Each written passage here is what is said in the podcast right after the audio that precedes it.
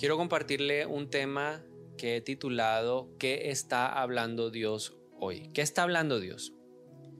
¿Qué es lo que Dios está tratando de decirnos a través de toda esta pandemia del COVID-19? Hay un mensaje. El apóstol Pablo nos dice en Romanos capítulo 1 que nosotros no podemos negar lo que la creación está hablando. No podemos negar hoy lo que está sucediendo. Entonces, pensando en la respuesta a esta pregunta, el Espíritu Santo empezó a traer varios pasajes que hoy quiero compartirle. En primer lugar, tenemos que entender que este es un evento global. Esto no está afectando solamente a un país o a una región, está afectando a muchísimas naciones en la tierra. Y eso nos debe llevar a entender que el mensaje que Dios está hablando es para toda la humanidad.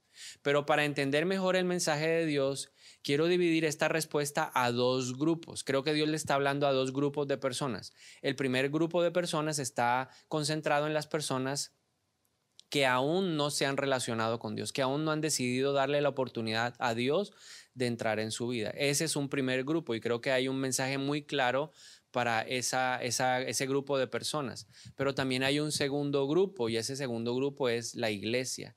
Las personas que de una u otra manera hemos tomado la decisión de caminar con Dios, tenemos un mensaje de parte del Señor. Así que partiendo de esto, vamos a tratar de dar respuesta a la pregunta, ¿qué está hablando Dios? Para comprender mejor lo que Dios está hablando en este tiempo, necesitamos entender quién es Dios. La fuente es muy importante. Y para entender a Dios, hoy quiero resaltar tres atributos morales de Él que son importantes conocerlos. Estos tres atributos nos permiten entender qué es lo que está tratando de hablar Dios. El primer atributo es que Dios es amor. En primera de Juan capítulo 4 versículo 8, el apóstol Juan nos dice lo siguiente, pero el que no ama no conoce a Dios, porque Dios es amor. Así que diga usted conmigo ahí en su casa, Dios es amor. Ahora, hace unos días recibí un mensaje por medio de las redes sociales y una persona me decía, ¿por qué si Dios es amor produce la pandemia? Entonces yo quiero decirle a esa persona y a todas las personas que piensan de la misma manera que Dios no está produciendo ninguna pandemia. Lo que estamos viviendo es el resultado de nuestra propia maldad. Dios sí está permitiendo esto pero es para hablarnos con amor. Entonces, ¿qué necesito entender? Que el mensaje que Dios está hablando está cargado de amor. Juan 3:17 nos permite entender más acerca del amor de Dios. Aquí el apóstol Juan nuevamente nos dice, Dios no envió al Hijo al mundo para condenarlo, sino para salvarlo por medio de él. Entonces yo tengo que entender que el mensaje de Dios está cargado de, número uno, amor. Segundo atributo, esto lo encontramos en Primera de Crónicas capítulo 21. Permítame contextualizar para que podamos entender cuál es el segundo atributo y podamos nosotros interiorizar que ese mensaje de Dios está cargado de él. En Primera de Crónicas capítulo 21, David está siendo castigado por una decisión que él tomó. El diablo lo incitó y él se dejó incitar en su corazón para hacer un censo de Israel. Y eso levantó la molestia de Dios.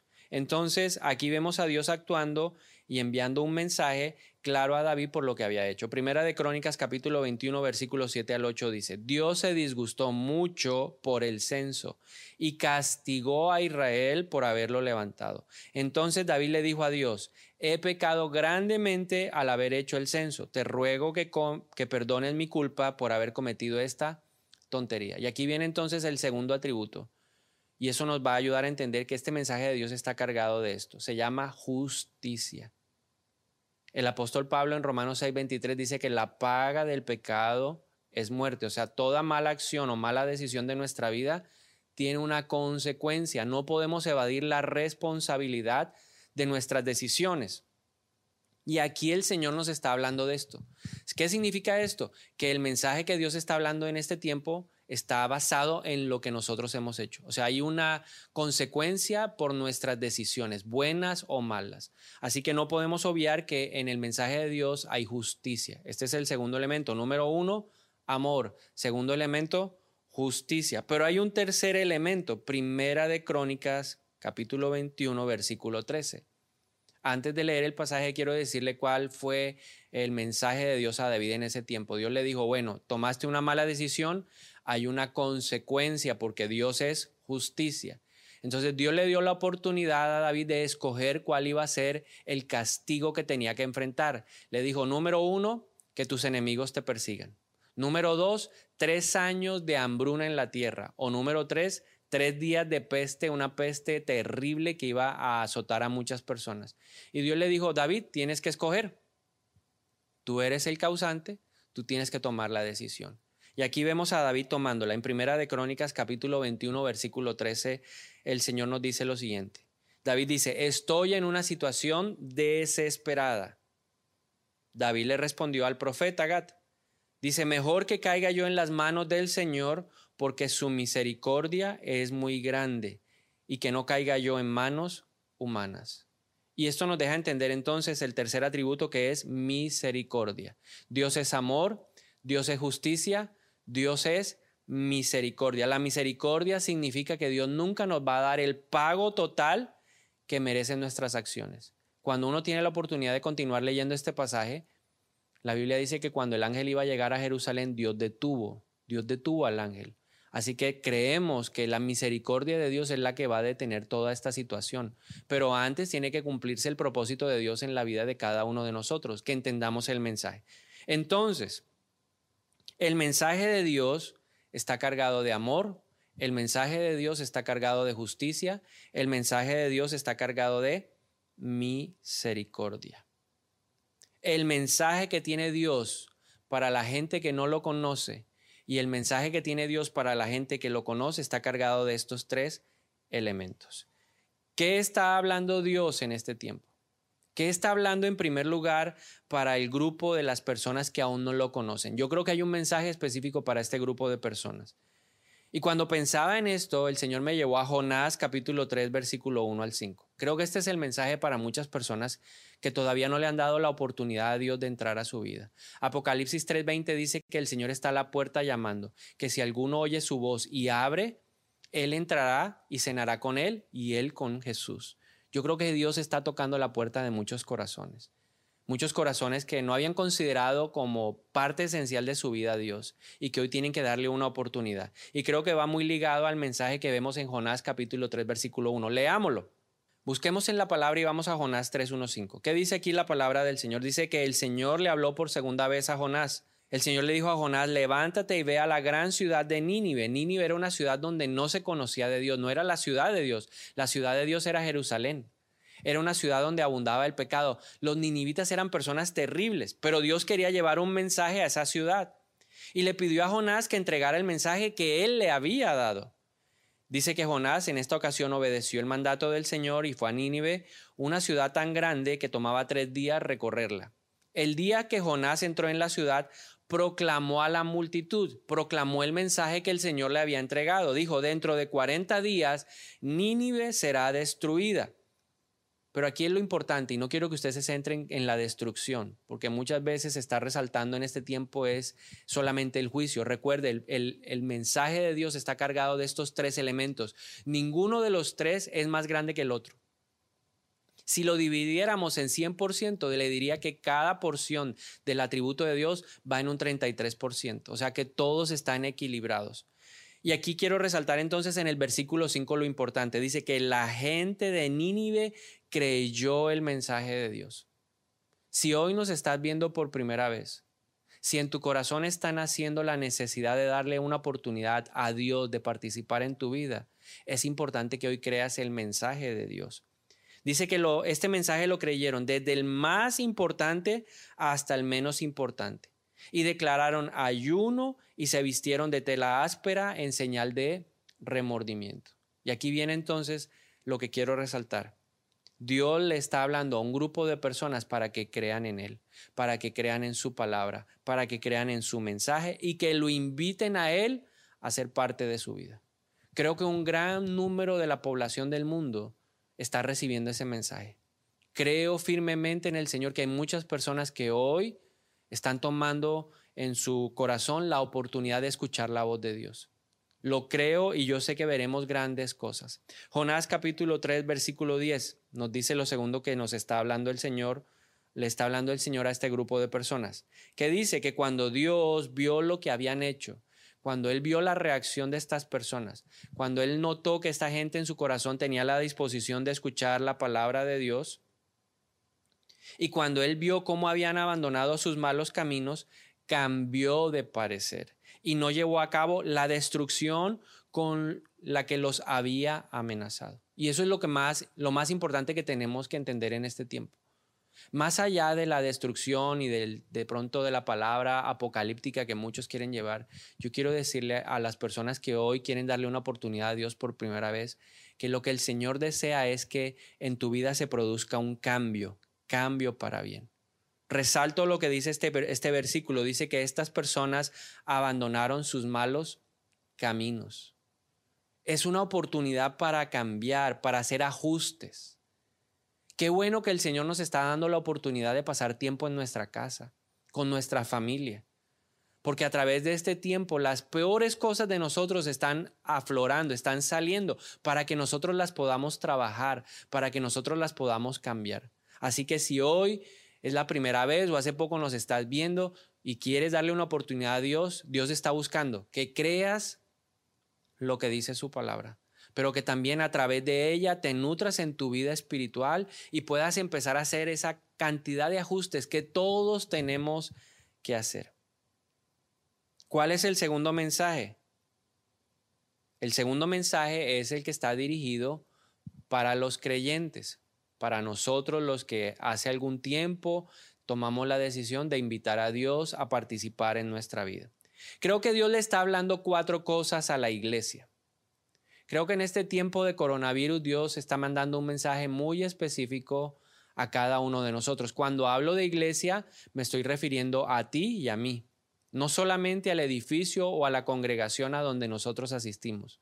La Biblia dice que cada uno de nosotros somos una piedra viva del templo de Dios. O sea que Dios nos está hablando de manera individual, pero lógicamente cuando nos congregamos y nos unimos nos está hablando como congregación. Entonces nos está hablando como individuos y nos está hablando como iglesia.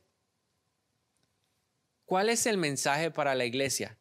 Creo que mucho de lo que Dios nos quiere hablar está en Mateo capítulo 24, versículos 12 y 13. Aquí hay un par de elementos importantes de lo que es el mensaje de Dios para la iglesia. ¿Qué dice aquí el Señor Jesús? Dice, abundará el pecado por todas partes y el amor de muchos se enfriará, pero el que se mantenga firme, ¿será qué? Salvo, léalo allá en su casa, diga, el que se mantenga firme hasta el fin. ¿Hasta cuándo hay que mantenerse firme? Hasta el fin. Y dice la palabra que la consecuencia es que esa persona podrá disfrutar la eternidad con Dios. Entonces, tres cosas que podemos aquí resaltar de este pasaje. Yo le dije que eran cuatro, la cuarta se la voy a compartir más adelante. Dios está llamando a la iglesia al arrepentimiento. Dios nos está llamando a que tomemos con seriedad nuestra relación con Él. ¿Qué aleja a un cristiano, que aleja a un creyente de Dios? El pecado. ¿Qué fue lo que Dios le habló a Caín cuando Caín estaba a punto de asesinar a su hermano? Antes ya lo venía premeditando en la mente, lo tenía ya dispuesto en su corazón. Dios le dio una advertencia. Le dijo, hey, ten cuidado, el pecado está a la puerta llamando, pero tú tienes el poder para dominarlo. Y eso es algo que Dios quiere que nosotros entendamos que así como hay un aislamiento social, nosotros tenemos que empezar a aislar de nuestra vida esas cosas que nos llevan a, a ir en contra de la palabra de Dios. La Biblia dice que son los deseos internos de nuestro corazón. Y yo quiero pedirle a cada uno que empiece a tratar con los asuntos internos del corazón. Dios quiere eso. Dios nos ha hablado mucha palabra y hemos recibido mucha palabra en la iglesia. Pero hay personas que siguen con el mismo estilo de vida, no hay cambio. Firmemente creo que después de que pase todo esto y podamos volver, hay mucha gente que no va a regresar a las iglesias. Porque no están dispuestos a dejar su vieja manera de vivir. Este es un llamado, esta es una alerta, esto es un campanazo de lo que viene. Créame, Jesús va a volver pero va a volver por una iglesia que es santa, una iglesia que es sin mancha, sin arruga. Y por eso nosotros tenemos que empezar a revisarnos. Tenemos que apropiarnos de las palabras del salmista que dijo, examíname, oh Dios, pruébame y conóceme. Tiene que crecer en este tiempo nuestro odio hacia el pecado. Tenemos que odiar lo que Dios odia. Dios odia al pecado, ama al pecador, pero odia al pecado. ¿Qué es lo que Dios quiere que cambiemos? Que no hemos podido dejar, que no hemos podido abandonar. En el Antiguo Testamento, todos los profetas, Dios usó muchos profetas para hablarle a la nación, para que dejara sus malos caminos, para que dejara la idolatría, para que se arrepintieran, para que cambiaran su estilo de vida. Pero la nación no tomó una decisión firme, no tomó una decisión radical. Y por eso vino el juicio. Por eso Dios tuvo que permitir que en el caso del pueblo de Judá fueran llevados cautivos a Babilonia. Es una manera de llamar nuestra atención. El coronavirus es una manera de Dios de llamar la atención de su pueblo. Somos luz y sal, pero la Biblia dice que cuando la sal pierde sabor, se bota. Entonces yo creo firmemente que tenemos que hacer o sacar un espacio de nuestro tiempo para meternos a solas con Dios y preguntarle qué cosas no le están agradando de nuestra vida. Porque hay un llamado al cambio, hay un llamado al arrepentimiento. Mire lo que dice Pablo, eh, Pablo en Efesios 5, 25 al 27. Dice, para los maridos eso significa, ame cada uno a su esposa tal como Cristo amó a la iglesia. Él entregó su vida por ella a fin. Y yo quiero que usted vea cuál fue el propósito de Cristo murió para levantar una iglesia que fuera santa, limpia. Y la única forma como la iglesia se puede purificar, y lo dice Pablo aquí, es mediante la palabra de Dios, mediante la aplicación de la palabra de Dios en nuestra vida. ¿Qué cosas Dios nos está hablando o nos ha hablado en el último tiempo y no hemos querido aplicar? Nos entra por un oído y nos sale por el otro. Cristo hizo todo esto en el versículo 27 dice, lo hizo para presentársela a sí mismo como una iglesia gloriosa, sin mancha, ni arruga, ni ningún otro defecto. Será en cambio santa e intachable. Recuerde, el mensaje de Dios está cargado de justicia, el mensaje de Dios está cargado de amor, el mensaje de Dios está cargado de misericordia. Gracias a Dios este mensaje estamos recibiendo también tiene en la ecuación una porción de misericordia. Primera de Juan 1.9 dice, pero si confesamos nuestros pecados a Dios, Él es fiel y justo para perdonar nuestros pecados y limpiarnos de toda maldad. Es un buen momento para hacer un reinicio con Dios. ¿Qué más le está hablando? ¿Qué es lo segundo que habla Jesús en Mateo 24, 12 al 13? Dios nos está llamando a que no nos enfriemos. Jesús dijo, el amor de muchos se enfriará. Si usted me pregunta a mí qué he visto en este tiempo, es que el amor de muchos cristianos está enfriando. Estamos cambiando a Dios por muchas cosas. Competimos o Dios tiene que competir con muchas cosas en nuestra vida. Compite con las cosas de la casa, compite con nuestra familia, pero compite con Internet. Estaba haciendo el devocional que estamos compartiendo de manera diaria y encontré unas estadísticas que, que me dejaron perplejo. La gente en 60 segundos reproduce más de 4.5 millones de videos de YouTube. Se envían más de 188 millones de mensajes por el correo electrónico. Dios tiene que competir con muchas cosas. O más bien yo diría, nosotros tendríamos que aprender a apartar esas cosas para poder escuchar a Dios. Nos hemos dejado llevar por las series de Netflix o de otras plataformas, estamos haciendo muchas otras cosas, estamos concentrados en los lives, etcétera, etcétera, etcétera, etcétera. Pero no nos hemos dado cuenta que el corazón se está enfriando. Apocalipsis capítulo 2, versículo 2 al 4 dice, yo conozco tus obras, tu arduo trabajo y paciencia, y que no puedes soportar a los malos, y has probado a los que dicen ser apóstoles y no lo son, y los, hallado, los has hallado mentirosos, y has sufrido, y has tenido paciencia, y has trabajado arduamente por amor de mi nombre, y no has desmayado. Pero tengo contra ti que has dejado tu primer amor. ¿Cómo está tu relación con Dios? Tú que eres una persona que ha puesto su confianza en Dios y que lo ha invitado a participar, lo has invitado a participar en tu vida, ¿cómo está tu relación con Dios hoy? ¿Cómo la calificas del 1 al 5? ¿Tu relación con Dios es rutinaria? ¿Lo que Dios te está hablando es lo mismo de todos los días? ¿Tu relación está llena de familiaridad? ¿Cómo está tu relación con Dios? ¿Cómo calificas tus tiempos a solas con Dios? ¿Tienes tiempo a solas con Dios? ¿Te estás disponiendo? Dios nos está llamando claramente a que no nos enfriemos. Podemos hacer muchas cosas y no estoy en contra de eso, al contrario, creo que tenemos que utilizar y tenemos que ser muy propositivos, pero también tenemos que ser muy cuidadosos a la hora de usar las redes, porque nada de la internet puede cambiar mi relación con Dios. Nada de lo que me ofrece el sistema puede cambiar mi amor por Dios. Entonces Dios nos está llamando a arrepentirnos, a vivir una vida en santidad. Dios nos está llamando a tomar la palabra de Dios como algo serio a través de la cual Él nos quiere purificar. Pero Dios también nos está diciendo, no descuiden el primer amor.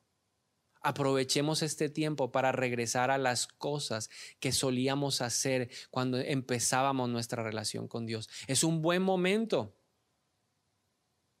para pasar momentos especiales con Dios. Levántate temprano, cuando no hay ruido, cuando no hay interrupciones.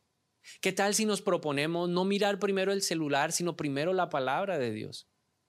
Esa es una forma de empezar a qué? A avivar el fuego. Pablo le dijo a Timoteo, hey, aviva la llama que hay en tu corazón. Aviva la llama. Y ese es el mensaje que Dios nos quiere dar a cada uno de nosotros. Llegó el momento de avivarnos, no es el momento de estar fríos. Y el tercer elemento de este pasaje de Mateo capítulo 24 es que Dios nos está mandando a ser qué? Perseverantes. Dice, y el que permanezca fiel hasta el final será salvo. Dios quiere avisarnos que su venida es una realidad, la, la venida de Jesús es una realidad, pero necesitamos estar qué? Preparados. Hay una parábola que me gusta y que quiero usar en este momento y está en Mateo capítulo 25. Aquí la Biblia nos habla de 10 vírgenes que están esperando al novio. Todas tienen una lámpara, hay que estar preparados. Cinco de ellas son diligentes y guardan aceite porque no saben en qué momento se van a dar las cosas. Cinco no. Y cuando llegó el momento, las cinco que no tenían aceite cuando venía el novio se les empezó a apagar la, lámpara y entonces le pidieron aceite prestado a las que sí tenían. Y ellas les dijeron, no te podemos dar porque se nos apaga la lámpara a nosotras. Y mientras ellas fueron a conseguir y regresaron, se perdieron la oportunidad de estar ¿qué? a solas con el novio. Y eso no nos puede pasar. Esta es una señal, lo que estamos viviendo es una señal que nos invita a estar preparados. La Biblia dice que tenemos que estar listos para predicar a tiempo y fuera de tiempo. ¿Estás preparado? La Biblia dice en Hebreos 9:27 que después de la muerte viene el juicio. ¿Estás preparado para enfrentarte al trono de Dios? ¿Estás preparado para mirar a Jesús, para que haga una evaluación de tu vida? Llegó el momento de prepararnos y vivir cada día como si fuera el último. Estamos en esos momentos en donde los días se acortan, todo se hace más difícil, más complejo, pero tenemos que brillar más, tenemos que estar preparados más para llevar la palabra de Dios. Y el cuarto elemento, o el cuarto elemento de este mensaje de Dios para la iglesia es que la iglesia tiene que convertirse en un referente. La iglesia debe ser un referente en este tiempo. Pero para ser un referente necesitamos estar limpios, santos, andando en el camino de Dios, obedeciendo su palabra. Para ser un referente necesitamos tener el corazón que ardiendo de pasión por Dios. No puede ser un corazón frío, sino un corazón lleno de fuego, del fuego del Espíritu Santo. Pero también para ser un referente necesitamos ser gente perseverante. Aprovecha este tiempo para que a través de tu estilo de vida Dios pueda hablarle a otras personas. Compartía hace pocos días con una persona que me decía, mire, eh, hablábamos de alguien y yo le decía, ah, yo no sabía que esa persona era creyente. Y me dijo, sí, sí, lo que pasa es que él a veces no demuestra mucho con su estilo de vida eso. Y eso a mí me tocó. Y me hizo preguntarme, ¿mi estilo de vida está siendo referente para otros? ¿Tu estilo de vida está siendo referente para tus papás? Tu estilo de vida está siendo referente para ese esposo que aún no es creyente, no, que aún no le ha dado la oportunidad a Dios de conocerlo. Tu vida es un referente para tus vecinos. Yo me sentí confrontado y yo le dije, Señor, necesitamos ser un referente. Entonces, resumamos el mensaje de Dios a los creyentes. ¿Qué le está hablando Dios a la iglesia? Dios nos está diciendo, iglesia, es tiempo de tomar en serio la palabra de Dios. La iglesia primitiva fue perseguida por el imperio romano y en medio de esa persecución se evidenció quién eran los verdaderos creyentes. ¿Quiénes eran los verdaderos creyentes? Creo que eso está pasando en este tiempo. El estar en casa, el no poder salir, el estar limitados, está mostrando quién es el verdadero creyente. Esta pandemia está mostrando quién es el verdadero creyente. Salomón en Eclesiastés 3 dice que hay un tiempo para cada cosa. Y como iglesia creo que tenemos que entender que es un tiempo para meternos con Dios, es un tiempo para estar con Él, es un tiempo para permitirle a Él que haga una reingeniería de cada uno de nosotros, que cambie lo que tenga que cambiar, que quite lo que tenga que cambiar o lo que no le sirva a Él, que lo quite y que empiece a poner de todo lo nuevo que Él tiene para cada uno de nosotros. Dios está llamando nuestra atención. Seamos creyentes o no creyentes, Dios está llamando nuestra atención. Y yo creo que es importante que lo veamos de esa manera. Es importante que abramos nuestros ojos y entendamos que Dios está mandando un mensaje muy claro. Arrepentimiento, ajuste a nuestra vida según la palabra de Dios, un fuego por Dios en nuestro corazón y estar preparados para lo que va a venir. Así que quiero invitarte en esta noche a que por un instante ahí en tu casa te pongas de pie. Y vamos a orar hoy para que se restaure y se levante un despertar espiritual en todo el mundo. Es hora, iglesia, de que nosotros dejemos de mirarnos solamente a nosotros, es hora de, mirar al mundo entero. El Salmo 80, 18 al 19 dice, reavívanos e invocaremos tu nombre. Restauranos, Señor Dios Todopoderoso. Haz resplandecer tu rostro sobre nosotros y sálvanos. Pero aquí el salvista empieza como reavívanos. Y ahí donde usted está, vamos a decirle al Señor, reavívanos. Reavívanos, Señor. Y quiero orar en primer lugar, si tú no le habías dado la oportunidad al Señor de participar en tu vida,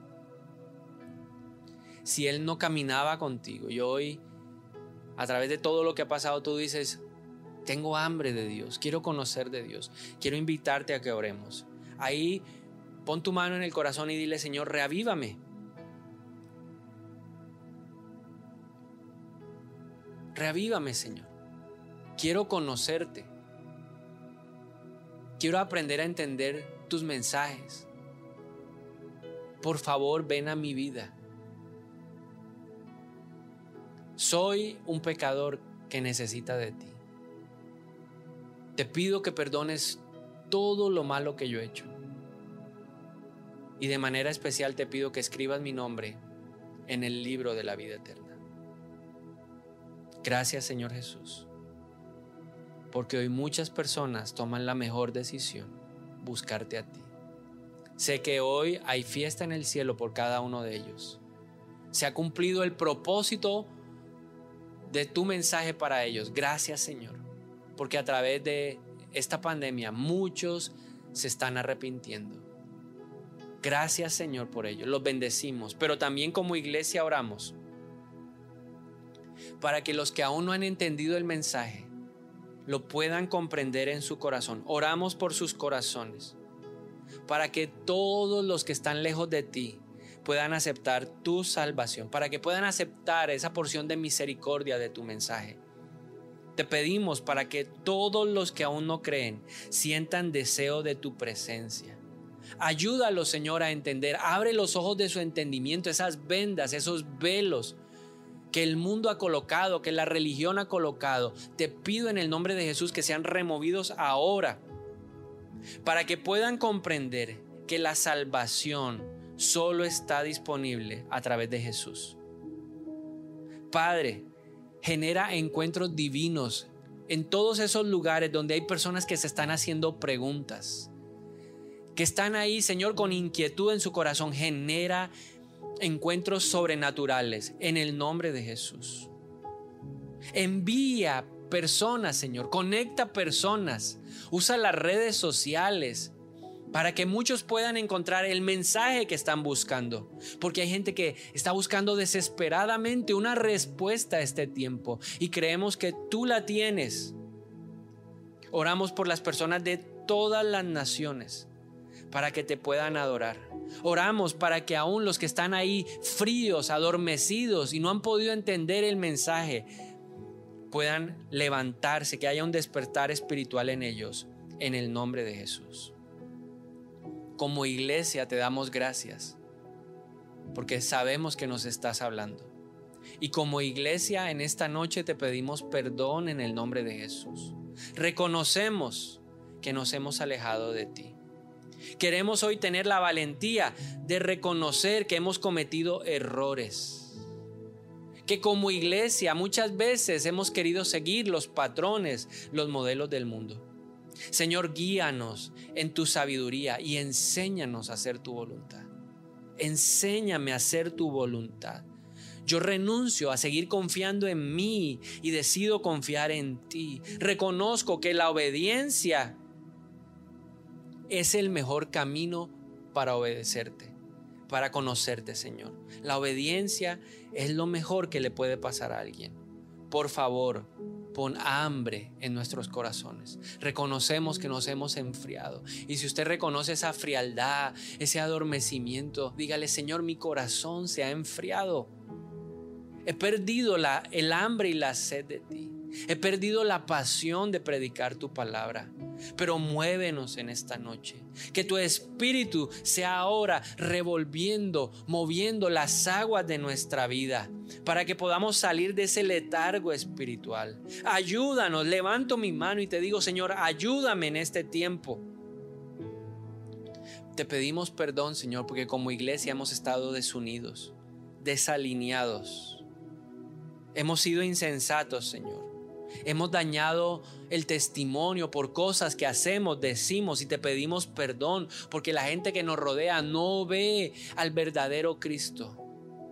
Ve a un Cristo ahí diseminado por lo que hemos hecho.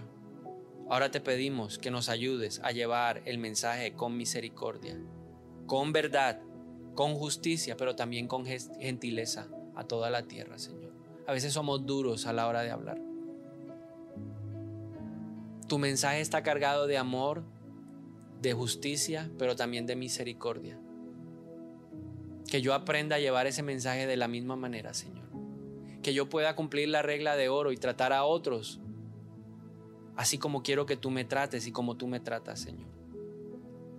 Creo que tu palabra nunca regresa vacía y produce fruto. Yo sé que esto que estás hablando en este tiempo va a producir fruto en el nombre de Jesús. Nuestros corazones anhelan ver a todas las naciones de la tierra alabarte. Agradecemos tu misericordia, que está más allá de lo que podemos pensar. Gracias Señor, porque no nos has dado la paga de lo que hemos hecho. Nos das una nueva oportunidad.